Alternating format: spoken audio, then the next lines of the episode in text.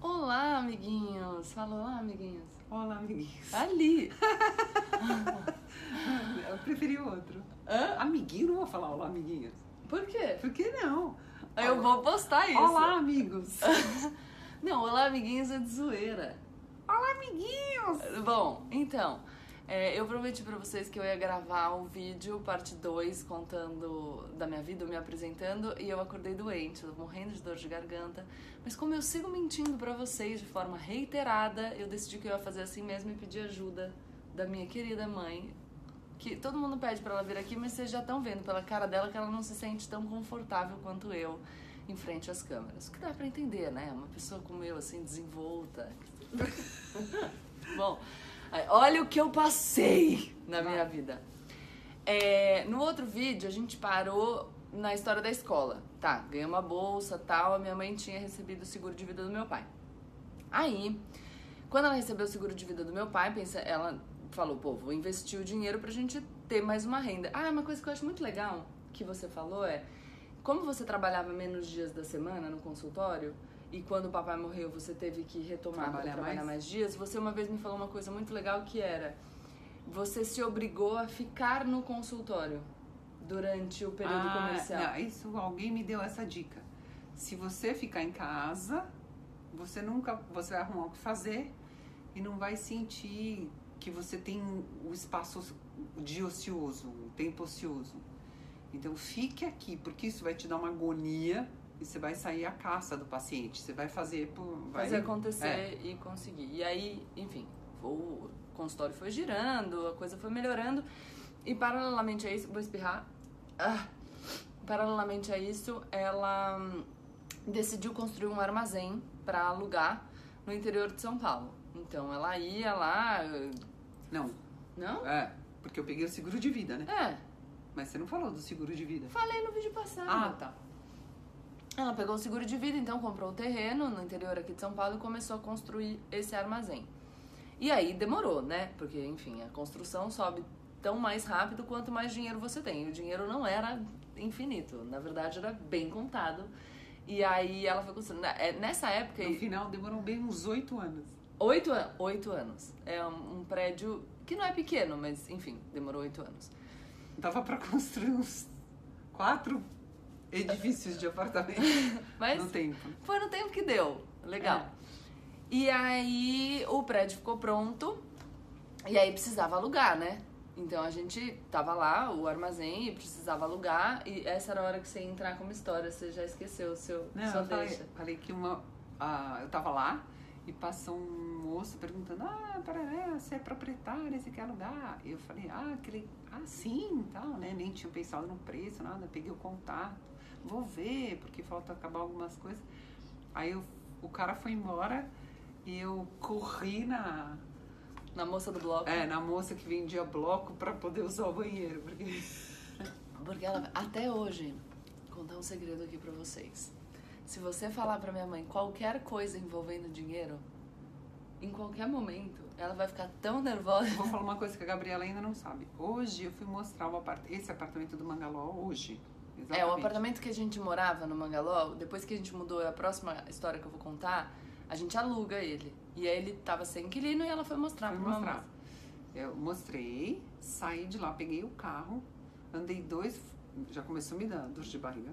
Aí falei, não, eu vou conseguir chegar em casa. Aí andei dois quarteirões, fiz a volta e pedi Foi a chave de luz. no banheiro subi. lá. É. Porque até hoje essa Não coisa consegui. de dinheiro Mexe, é. desespera. Mas aí, aí tinha uma renda a mais do armazém que alugou. E quando meu pai morreu, ele tinha, sei lá, fundo de garantia, alguma coisa de dinheiro no banco. E como a gente era menor, isso ficou retido numa conta.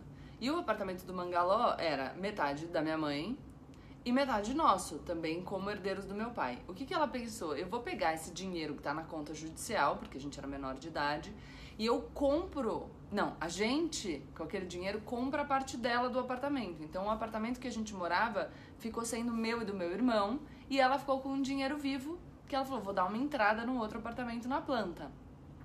Olha, aliás, porque como azar pouco é bobagem, antes ele, ela e meu pai tinham tentado comprar um Ai. outro apartamento na planta que não subiu. E o cara ficou com todo o dinheiro. Oba! E Nunca mais viu. Não. dinheiro. Nunca mais. Ganharam o processo e tal, mas o cara sumiu com o dinheiro. Nunca pagou. Aí é, ela pegou o dinheiro e deu entrada no apartamento na Lapa, na planta, pra gente morar. Aí f- foi a maior festa. Eu ia ter suíte, imagina. Eu dividi o quarto com meu irmão. O apartamento tinha 54 metros quadrados. Esse não era. Era. Tinha 90, né? É.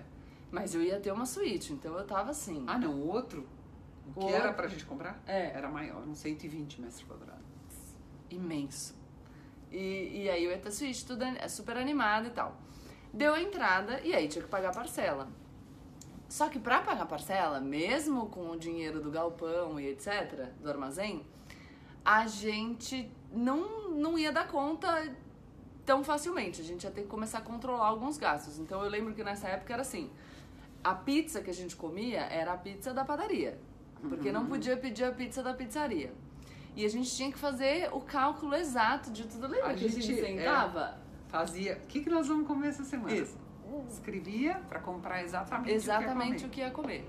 E a gente que ia tinha. comer. E a gente ainda trocou a, faxi, a faxineira. A gente tinha uma moça que ajudava a gente em casa, acho que duas vezes por semana.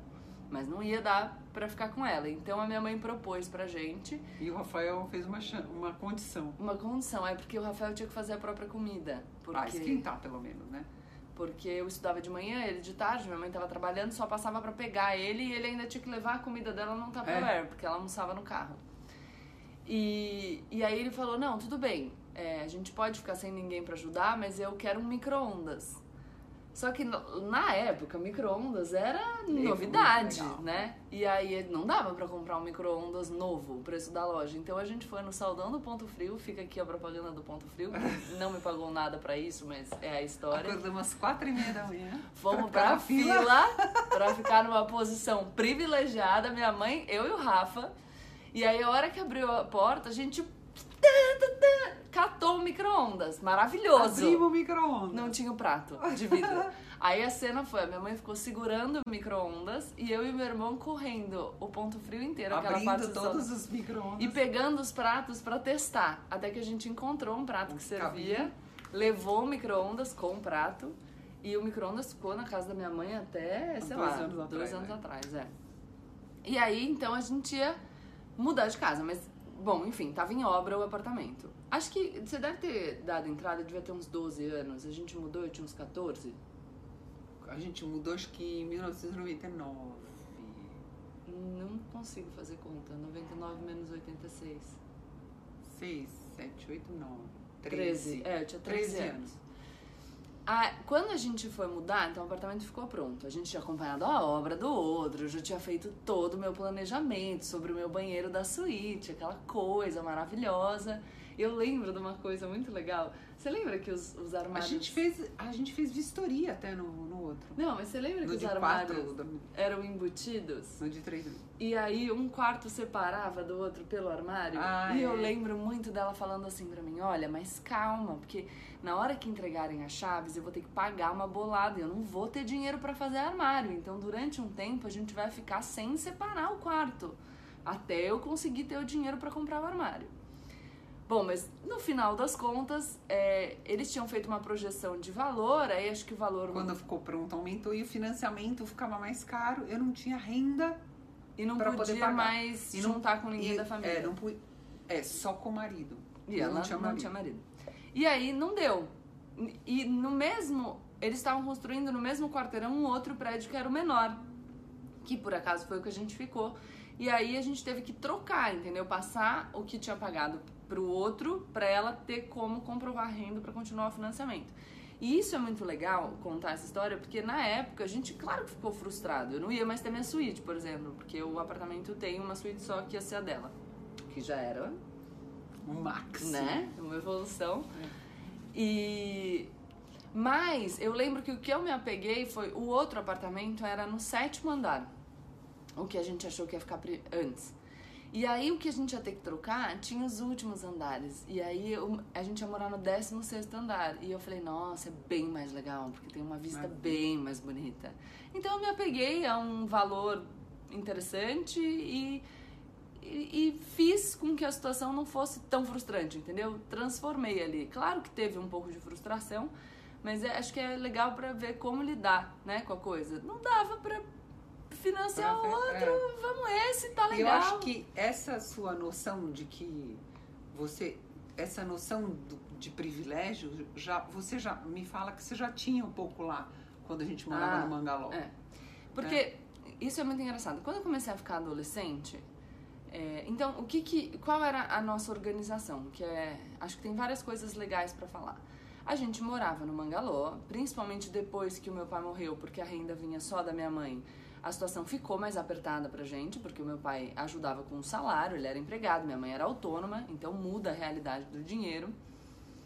E a gente estudava numa escola particular, embora com bolsa, mas estudava numa escola particular.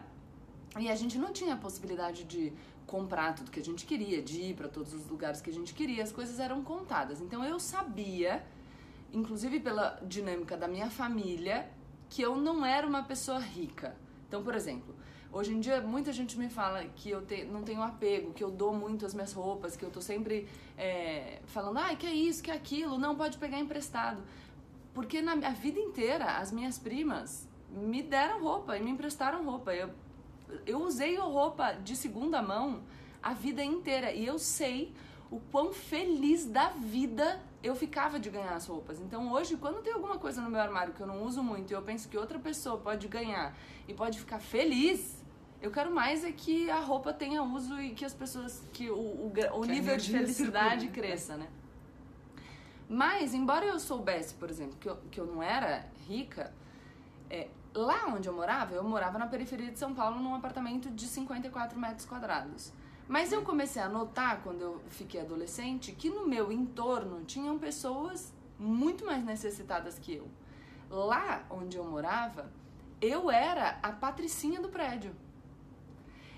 E aí o que, que eu comecei a perceber? Que o fato de eu ter uma casa própria, então eu tinha casa para morar, o fato de eu ter comida para comer todo dia, embora eu não pudesse esbanjar nem sair para comer fora, eu tinha comida todo dia o fato é, da minha mãe poder. Ter nível superior, por exemplo. Ter nível superior, estar com a gente é, de noite, porque ela não tinha que ter dois empregos, poder ficar com a gente aos finais de semana.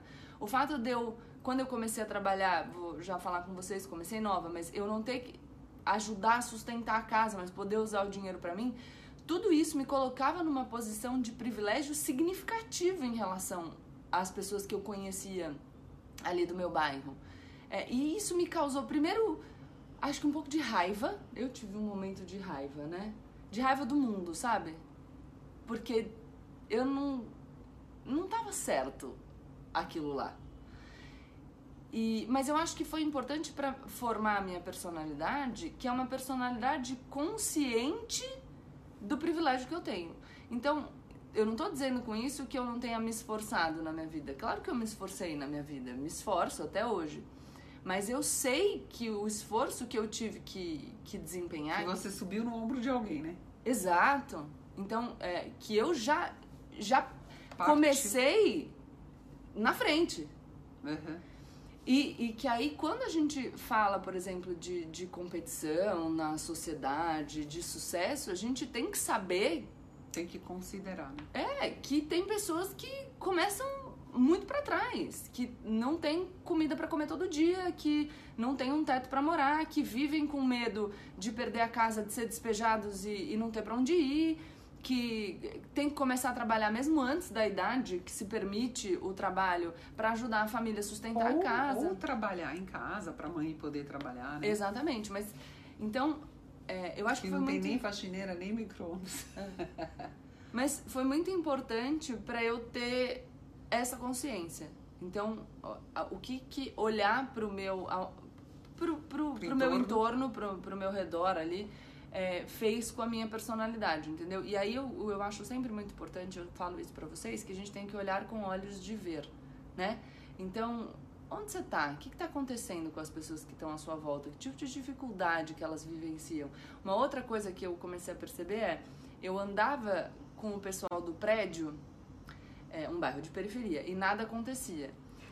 e, e- e de anormal, assim. E, e quando eu andava com os meus amigos que moravam nas comunidades que tinham lá perto, alguns dos meus amigos negros, a polícia parava a gente na rua. É. Por quê?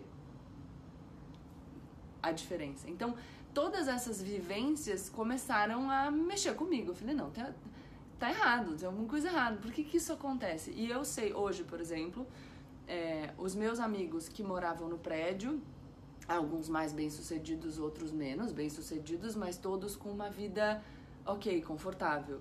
Em compensação dos meus amigos que moravam nas comunidades, a última notícia que eu tive deles foi de que a maioria tinha morrido e o que o restou estava preso.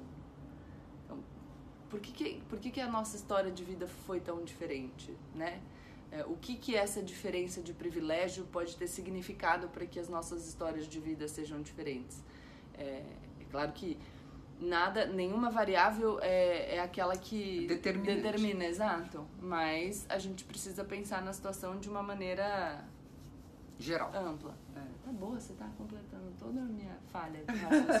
Tô doente, tomei Isso. remédio. Bom, mas aí mudamos pra Lapa. Mudamos pra Lapa, começamos a morar lá. Ah, eu, Paulo! Foi nessa época que você surgiu, vem aqui dar um alô. Acho que não, mas antes um. Não! É? É. Vem cá, esse é o Paulo. Ah. Quê? Esse é o Paulo, meu padrasto. Opa! Fala, oi, amiguinhos. Oi, bem? Oi, amiguinhos. E aí então apareceu o Paulo. Minha mãe começou a namorar com o Paulo. Vocês estão namorando há quantos anos? 20 Vinte. anos. Olha! Que é mais fácil de conviver, a minha mãe ou o Paulo? Eu. A minha mãe. Bom, aí apareceu o Paulo. A nossa relação no começo foi um pouco difícil. Eu não sou uma pessoa muito fácil. Porque a. Gabriela é igual ao Paulo. Chata igual. É, não sou chata. Nem é eu. verdade, não. Somos perfeitos. Não é- como é que é? É, Como minha mãe, minha avó falava, eu não sou chata, eu sou. Eu vou lembrar já. Eu, e o Paulo, a gente só faz o que é certo. Enérgica. Eu não Eu e sou o chata, Paulo- eu sou enérgica. Eu e o Paulo, a gente só faz o que é certo, justo e Ah, é- E sei lá. perfeito. É, Somos- tipo o ministro Barroso, a gente tá no grupo dele. E somos modestos, né? Exatamente. Mas enfim, a gente começou a morar lá. Se você quiser ir lá pro sofá, você pode ir. né? Assistindo corrida. Ele tá ali assim, ó. Assistindo corrida. Aí a gente fo- ficou morando lá e chegou a hora que eu pude começar a trabalhar. Aí, amigos, eu trabalhei assim, que dava pra eu trabalhar. Então, na época, eu era uma adolescente bonitinha, jeitosinha e tal. Eu comecei a perceber que eu podia fazer evento. Aí eu comecei a fazer evento. Evento sério. Feira. Tá? Evento sério. Evento sério. É, evento, sabe? Evento sério. Evento. Não evento. Evento, gente. Tem um significado.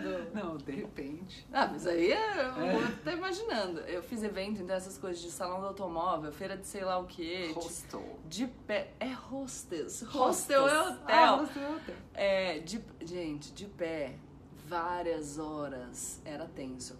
E aí eu comecei a perceber que em alguns eventos eles pagavam mais se você fizesse bartender. Aí eu fiz todos os drinks possíveis. E eu faço questão de falar isso porque uma menina que é minha seguidora aqui, não vou falar quem, porque se ela quisesse ela teria falado no perfil dela, mas recentemente ela me falou que ela estava no escritório de, de advocacia e que o pessoal tirou um pouco de sarro dela porque quando ela era mais nova ela fez umas propagandas na televisão. Ah, você fez propaganda também pra revista, lembra? É, propaganda E uma- para a revista. E uma da. do Milka na televisão. É.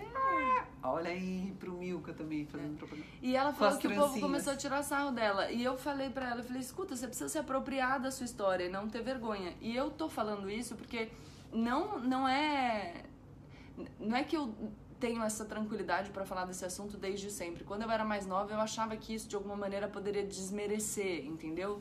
É, o meu, A imagem. Exatamente. Então eu não contava para as pessoas, eu escondia isso. E aí quando eu digo que sim, trabalhei, fiz os eventos, fui bartender e trabalhei de hostess e beleza, depois, né, estudei e faço bem o meu trabalho.